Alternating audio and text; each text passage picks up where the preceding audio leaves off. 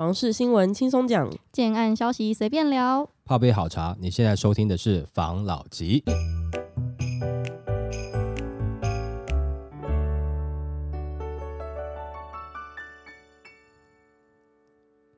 关心你的房事幸福，我是房老吉，我是大院子。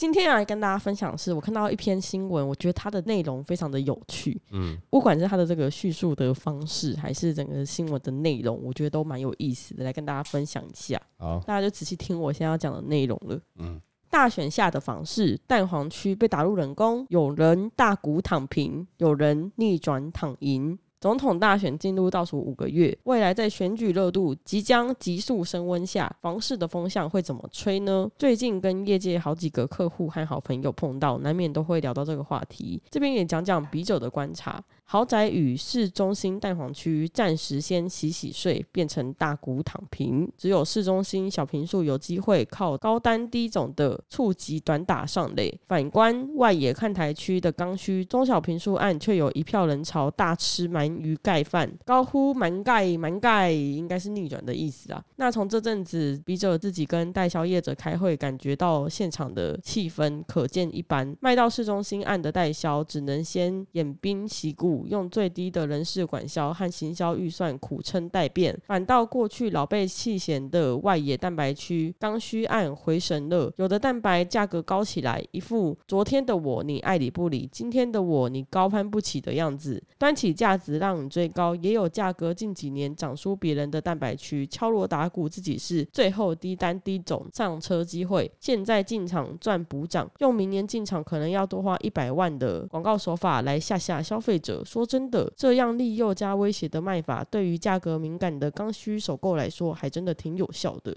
那为什么蛋黄区会被打入冷宫呢？简单，因为选举氛围太诡谲了。高单价、高总价的豪宅和市中心中大平数案，准买方不是买不起，而是抓不准明年一月大选结果到底是信赖台湾赢，还是非绿大联盟下架民进党赢。选后会不会面临扁朝时期朝大野小三党不过半的空转局面？更甭提新政府对于房市政策是松绑还是严打？毕竟蛋黄区中大平数的买家多少都有生意在做，对于政新的局势变化非常的敏感。那以下来分享几个笔者最近开会和采访遇到的有趣的事情。有第一段诉求要卖科学园区电子新贵的专案，在受访时提到，台积电今年七月员工分红，平均每人可以报回一百八十七万元的大红包。反问我觉得工程师拿到钱第一件事会干什么？我心里想说，你以为我会乖乖配合演出？回答买房子吗？我大声的回说，当然是找小姐啊！当场建商老板笑歪，专案经。怕大家误会我是那种人，他赶紧补充：“我是说找你们家的销售小姐啦，也有那种中小坪数的首购案，自残客买更凶的。问我怎么呈现这种很多人一次买两户以上的热度，让大家知道。我说你们案子下标，你们案子就可以下标某某某现场惊传 me too 事件，专案又吓傻了。那笔者连忙比出一个耶的手势，说是 me too，我也要买两户的 too 啦。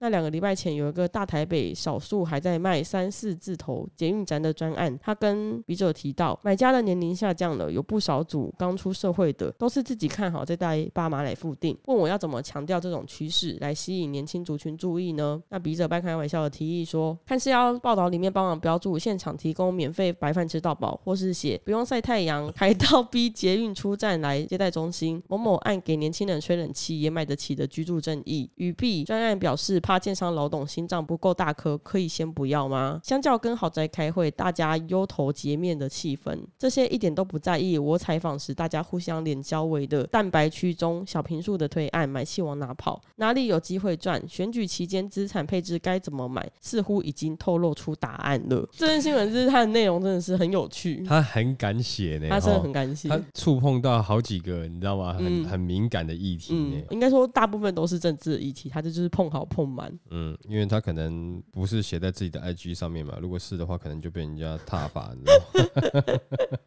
没错，对啊，你看到他又讲到 Me Too 事件，又讲到白饭事件，嗯，蛮厉害的。那是不是之后又要延上？然后是不是又要什么抄袭？没错。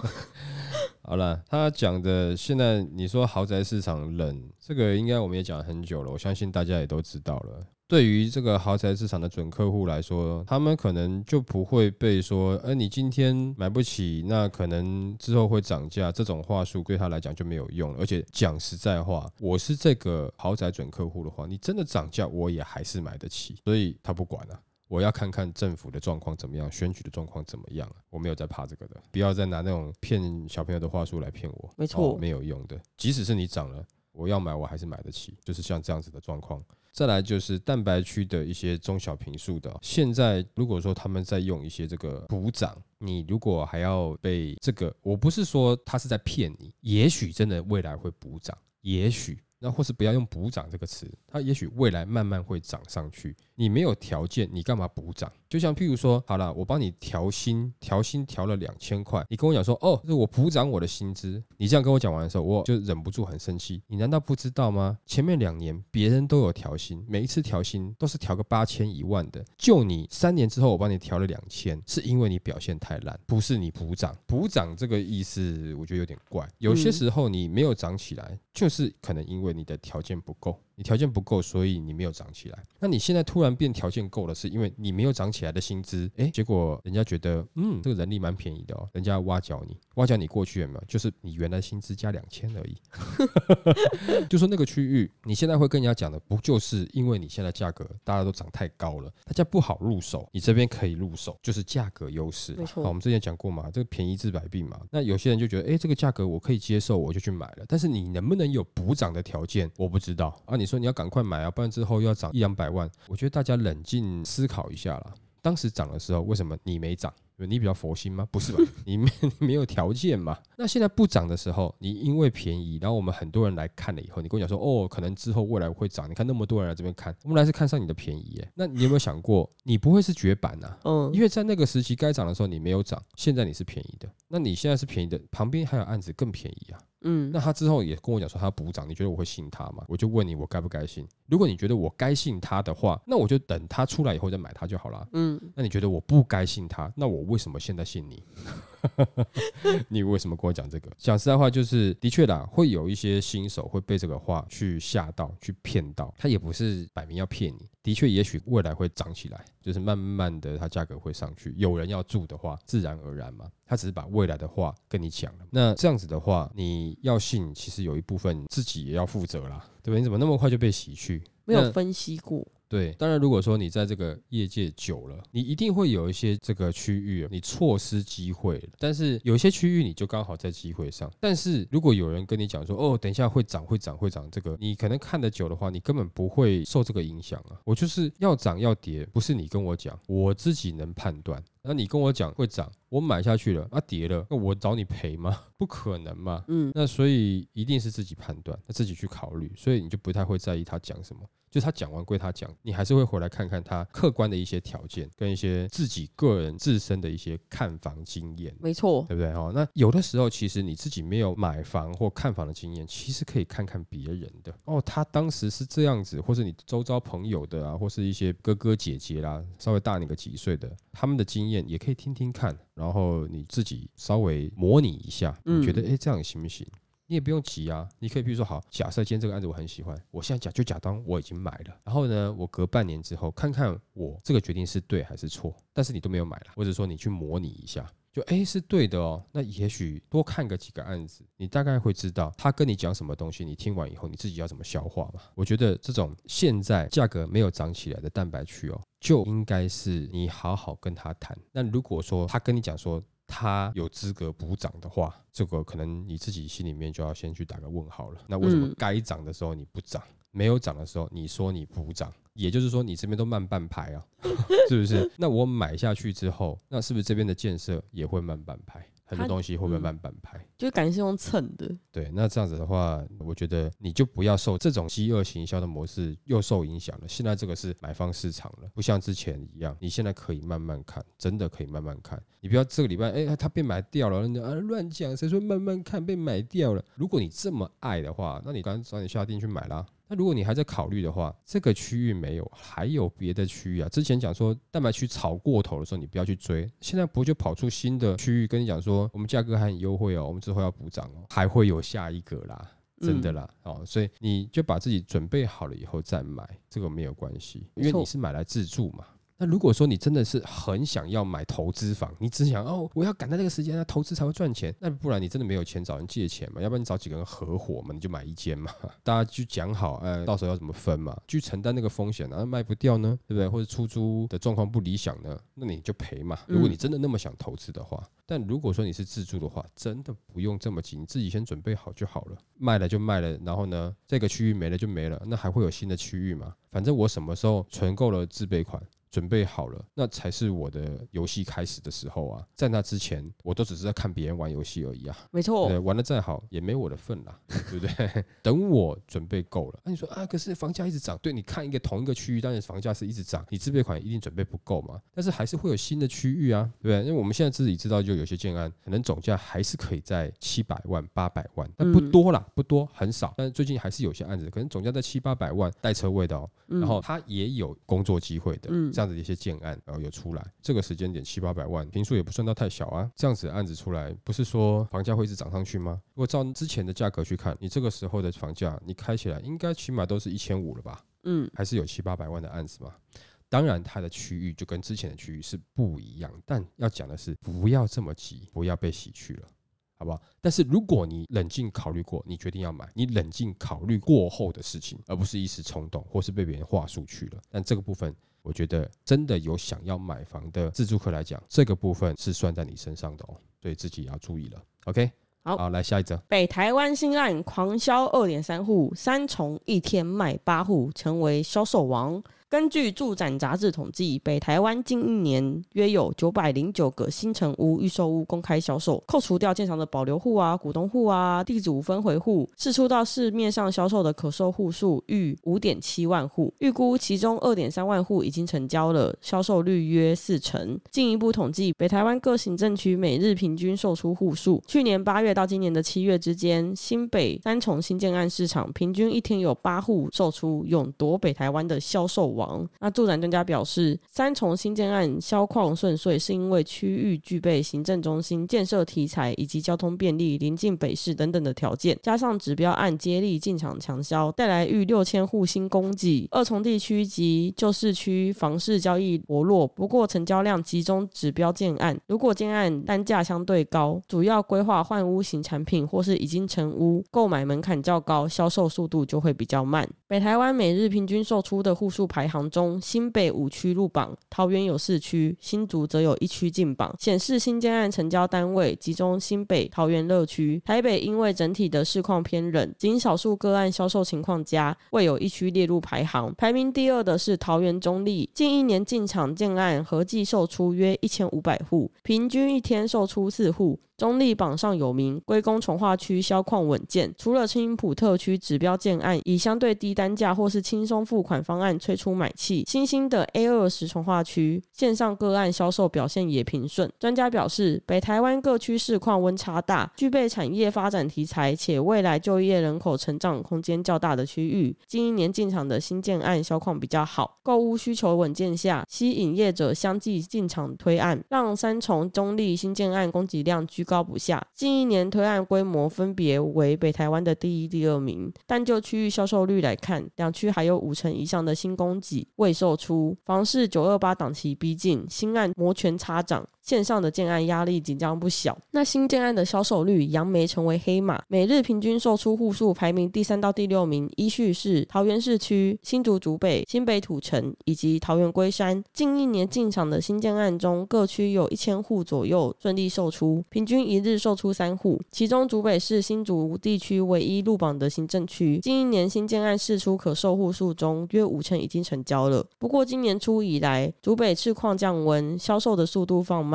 房市也从卖方市场转为买方市场，排在第七到第十名的区域为新北板桥、淡水、林口以及桃园杨梅。近一年新案售出户数都超过八百户，平均一日售出两户。值得注意的是，桃园杨梅近一年的新建案平均销售率已达五十三趴，为排行榜十区中销售率最高的区域。然后他有那个列出北台湾每日均售的户数排行来跟大家分享一下。嗯，排行榜第一名新北三重，刚刚有讲嘛，他每天卖出了八户，这是一个平均值哦。嗯、那排行榜第二名桃园的中立，每天卖出四户。第三名是桃园桃园区，每天卖出三户。第四名是新竹的竹北区，每天卖出三户。第五名是新北的土城区，每天卖出三户。第六名是桃园的龟山区，每天卖出三户。第七名是新北的板桥区，每天卖出两户。第八名是新北的淡水区。每天卖出两户，第九名是新北的林口区，每天卖出两户，第十名是桃园的杨梅区，每天卖出两户。嗯，北台湾看起来销况真的是还不错吗？那我跟你讲啊，去年的时候我儿子考试考不好，他考七十几分，然后在班上大概三十几名。今年哦，我儿子考全班第一名，他数学考十三分。哦哦，你听得懂吗？大家在比烂。啊，对啊，就是这种感觉。你你千万不要高兴啊！你想想看，之前那段时间，他只是讲说是第一名、第二名，但不是跟你讲说卖的超级好。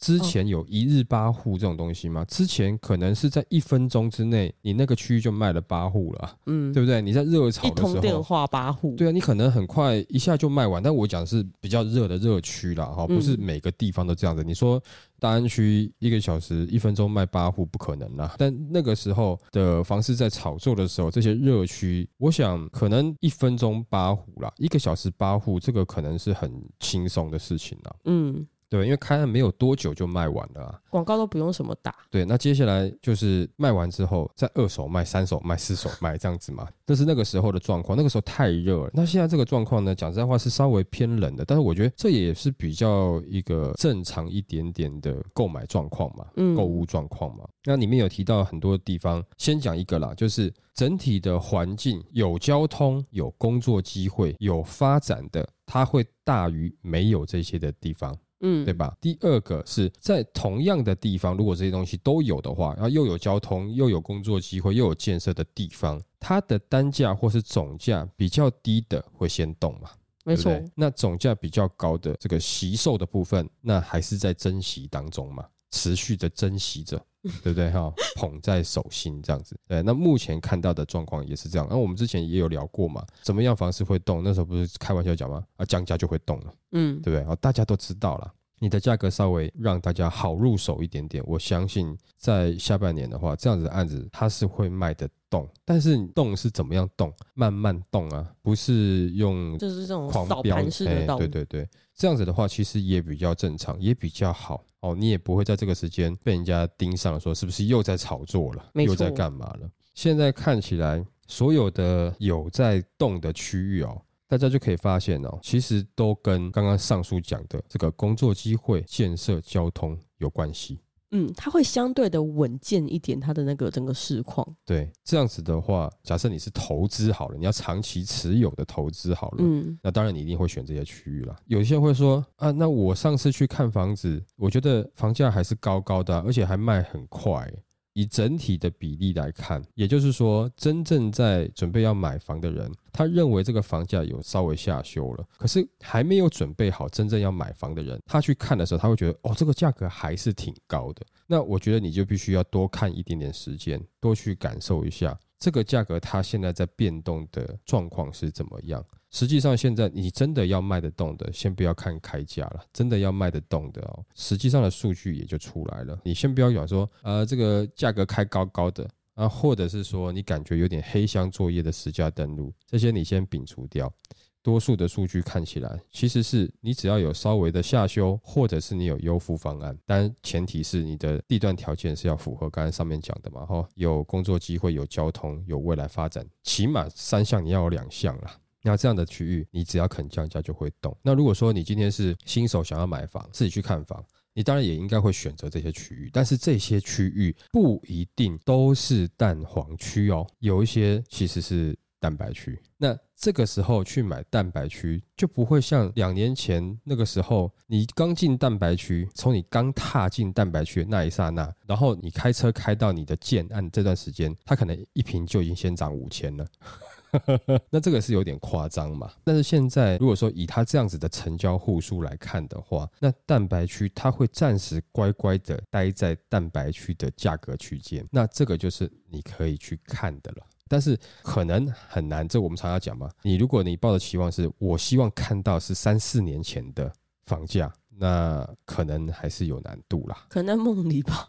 对了，因为你应该去看目前最近哦，整体大家推出来平均哦，你可能两三房的均价哦，大概都是接近一千万了。以整个均价来看啦，哦，尤其你现在要挑的是这些比较，你觉得可能刚才讲的吧，有工作机会、有交通以及有建设这样子的蛋白区，它也许现在。都还没有全部有啊，或者说有一些了，但是你希望它的价格降，它可能很难降到你想象中，譬如说呃四五百万就可以买到，或是五六百万就可以买到，应该是有点难的。但是它不要在一千上面加太多往上，像之前就是一直加上去，那个价格太高了。那现在你说均价接近一千或是一千出头，我觉得这个已经是目前大部分房价的一个基本的水位了啦。那你说要往下降，说实话是有难度啦。之前讲了嘛，成本真的是有提升一些了，地价也提升了嘛，然后再来是各种的税制啦等等这些问题啦。虽然我们不想相信，但是事实上的确这些问题是有发生在一个建案当中啦。就是说成本啊等等这些东西是的确是有含在里面的啦。所以我觉得现在这样看起来市场还是冷的，即使是它排名一二三四名，也是在不景气当中的排名啦。如果你是自住的，刚刚去你也可以去看看，你也可以去问问看，是不是能够符合你的价格区间啊？因为包含像之前那个三重那个指标案，我们之前就有分享，我们还单独做一集聊它呢，对不对？啊，只是不讲它的案名嘛。啊，那个时候其实是看好的嘛，那个时候看好它的后续实力。那没想到现在它这个区域还是真的有一个实力，所以他们现在排在第一啦。就是目前在这样子的景气底下，它刚好排在第一。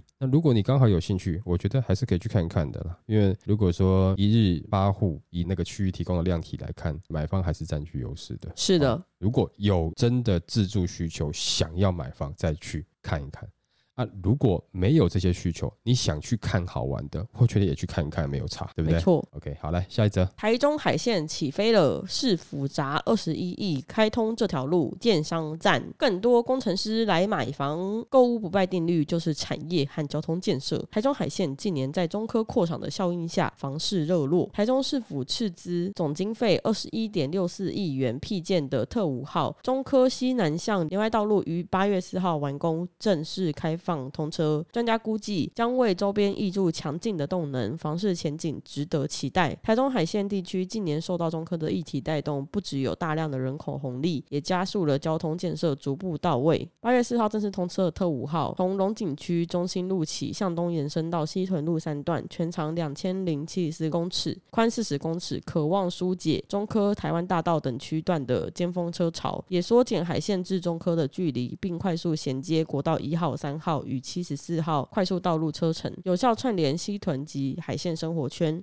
专家表示，有鉴于开发商跟着重大建设走，特五号通车无疑对区域的房市是一大助力。区内还有光田综合医院也将于明年中开始营运，将引入就业人口，为区域带来商业效益。未来捷运南线也预计与台铁衔接，形成双铁共构，种种利多加持之下，不止在地建商受惠，也吸引七期一线的建商，例如宝辉、龙宝、盘玉、西移推案。进一步观察周遭房市，已有不少的指标建案抢先布局。沙鹿区目前最高成交单价个案，根据内政部实价网登录，最高成交单价为三十九点一万元一坪。那因为中科为海线地区带来人口红利，在近期更为明显。过去海线地区的购屋族多是区域客，不过在国道一号、三号、台七四线、台六十一线串起台中市区与海线交通网，以及中科园区不断开发扩张，甚至吸引台积电进驻设厂后，吸引不少外地客群到此居住。特别是最近一两个月就出。出现了不少新竹、台南民众特别前来询问，这波的中科效应带来交通与人口利多，推升海线房市热度，区域个案跟单价都双双攀升。如今特五号正式通车，更让中科与市区之间的连接更便利，有望吸引更多中科族到沙鹿与海线地区置产。那新闻最后他们也有提到，因为近年台中整体的发展板块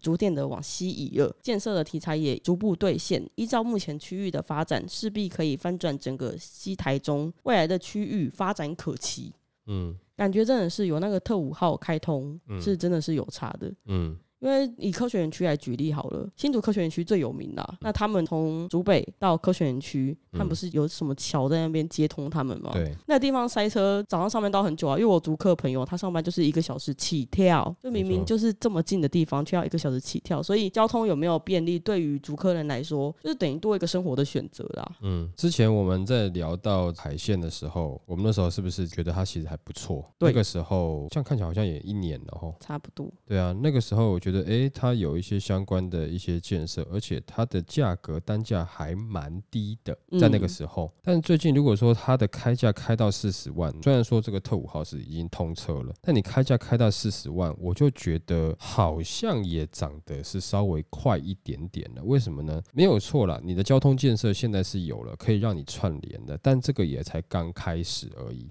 那你今天这个区域呢？其实讲实在话，现在他在开的案子，我觉得是针对外地来的人居多，不是本地的了。已经脱离本地市场，开始接纳更多的外地的，譬如说科技人才。好了，假设我们今天以全部都是在科学园区上班的来讲好了，目前台中十四期的单价多少？台中十四期的单价均价落在五六十，所以你看哦，当时我们讲十四期，其实还有很多的投资客的，嗯，其实它陆陆续续会拿出来销售，没错，所以它有可能销售的价格在差不多五十吧，有可能啦。我们讲的是园区的工程师，对他来讲，如果说这两边区域的价差跟他要昂扣，还有他上班的交通时间比较起来，你觉得有没有可能会先让十四期多消化一点点？对不对？因为你比较起来，十四期那个区域，不管是连到市中心啦、啊，你感觉都稍微成熟一点点啦，对不对？生活氛围也比较好。那你再来，你海线这边其实还没有到。如果说这个时间点你站在三字头的话，就是我觉得是还蛮值得推荐大家去的。可是如果说他要一直挑战，因为特五号一直要挑战四字头，甚至接近五字头的话，我觉得你就会造成说你的买方的客户啊，就是购物人，他就会变成是两边难以去决定。这边比较贵一点，可是它比较近，生活氛围比较好，而且这边的量体也不小啊，还有一些之前的投资客有可能还在销售当中的嘛，对不对？那这个十四期这边是这样子。那你这边海线如果说也拉到这个金额的话，就让我马上可以下决定的那个心就变慢了。嗯，所以我觉得虽然说特五号这条路，我觉得对于海线绝对会有帮助，但是海线现在的价格呢，可能是他们自己现在这边案子的一个小小的阻力啦。我觉得啦，因为你拉到这个四字头，就会变得是很多地方他会拿去比较了啦。但如果说你二三字头，大家会觉得哎、便宜啊，还可以啊，还能接受啊，我可以买到一个等一个可期待的未来啦。但是如果说我价格已经拉到这边的话，我就不希望等那个未来是要等太久的，我希望你最好快一点点。我觉得会有一个这样子心情上的一个落差。但是如果说你今天真的是自住，你自己跑这个上班的车程，你觉得也能够接受，那我觉得这里不是不行啊，因为感觉政府好像有心要把这一块做起来嘛。那如果政府有心要做，那继续做下去的话，这边是会发展起来的。因为中科议题的确是有工作人口进入了，但是前段时间十四期这么热，是因为有一大部分的投资客啊。这个时候，投资客会不会再来海线这个地方？我觉得现在不太可能了吧。不管是景气或是政策面的这个影响，应该不太可能了。所以我觉得这个区域价格要挑战四字头，可能会稍微辛苦一点点。我们后续再看看这个区域它最后的成交、实交、登录大概是在多少了，的均价是在哪里啦？这样子的话，也可以方便你去考虑。假设你今天要买房子，你是不是要买这个区域？现在的价格应该可能开在是你是要去园区上班要去买的了，当然也有可能你是一些在地的一些包租公包租婆了，但是你会不会愿意拿这么高的成本来去做这件事情呢？可能。你会考虑一下吧，所以啊，也不要说因为一条路开通了，那就哟，我要去炒作喽，哦，或者我要去投资喽，我要赶快买那边喽。你先去看一下，我有先讲过，我觉得西区还不错，但是西区不错是目前它还符合它的身份地位的时候。但是如果说它今天开始价格往上飙上去的时候，如果是我的话，我可能就会往其他的区域看一看了。相对应的，我觉得有很多在看房子的人，他应该会做一样的事情。当你的价格已经上去的时候，那我是不是可以去看一下其他区域了，对吧？那假设你的价格还是在甜甜的，就微微甜的那个区间的话，我相信这边的案子应该是会推动的蛮快的啦。但是我觉得建商土地买这么多的话，也就期待未来嘛，或者是那附近的地主，你看前面哎好像卖得不错，但是地价我相信也是上去了啦。如果说上去这么快的话，我觉得大家的。接受度跟买气，我觉得应该不会像想象中这么的热情啊。没错，大家应该会有一些除了原本观望的情绪之外，一定还会有很多其他区域的选择在那边烦恼了，对不对？没错。OK，这几则我们就分享一些区域的状况了哈，跟一些区域价格现在实际上的市场的氛围是怎么样了？是的，那就给大家来做一个参考了。好，好，好，那我们今天就分享到这边喽。好，好，谢谢大家收听这一集的。防老齐。拜。